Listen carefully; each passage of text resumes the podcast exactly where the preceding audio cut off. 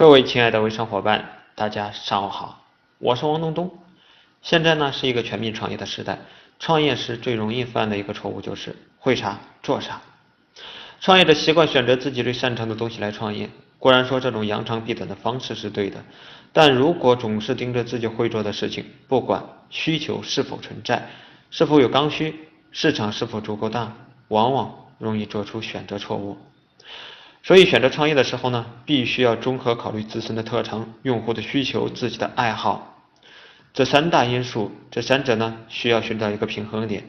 至于顺序与权重，因人而异。比如说，选择性大的人可以首先选择自己的爱好，再考虑需求；选择性小的人就必须一定要根据用户的需求，然后才是自己的特长。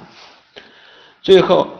才能考虑到自己的爱好，但无论如何，需求都是最基础的。没有需求，一切都是空想。如果我们在对的时间做对的事，想不成功都难。相反，如果在错误的时间、错误的地点做错误的事情，其结果自然一目了然。所以呢，抓住刚需是成功的不二法门。围绕用户需求创业，解决他们的需求，这是最重要的事情。比如护肤品是女性的刚需，而早期的微商品牌丝布呢，就是抓住了客户的刚需，才发展的如此迅速。短短两年时间，发展了十万个代理。需求的强弱既决定了市场的大小，也决定了成功的概率。需求越强，市场就越大；需求越强，成功的机会就越大。但需求也要有取舍，你不可能为所有的人服务，也不可能为所有的人去满足他们的需求。但从经济学角度来看呢，放弃一部分用户，确实是最经济的选择。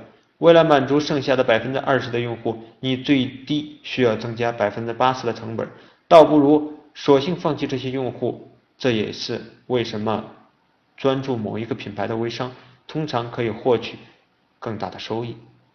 决定公司成败是市场的份额，决定市场份额的是产品。决定产品销量的是需求。当我们纠结于公司经营不畅时，不如低下头来审视我们的产品是否有需求，是否很好的解决了用户的需求。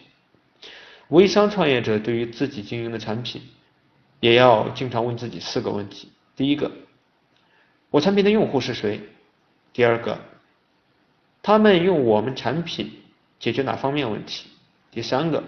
我的产品和服务是否远远超过产品的价格？第四个，我通过哪些途径来宣传？当我们明白了这些问题，我们就明白了自己的创业方向。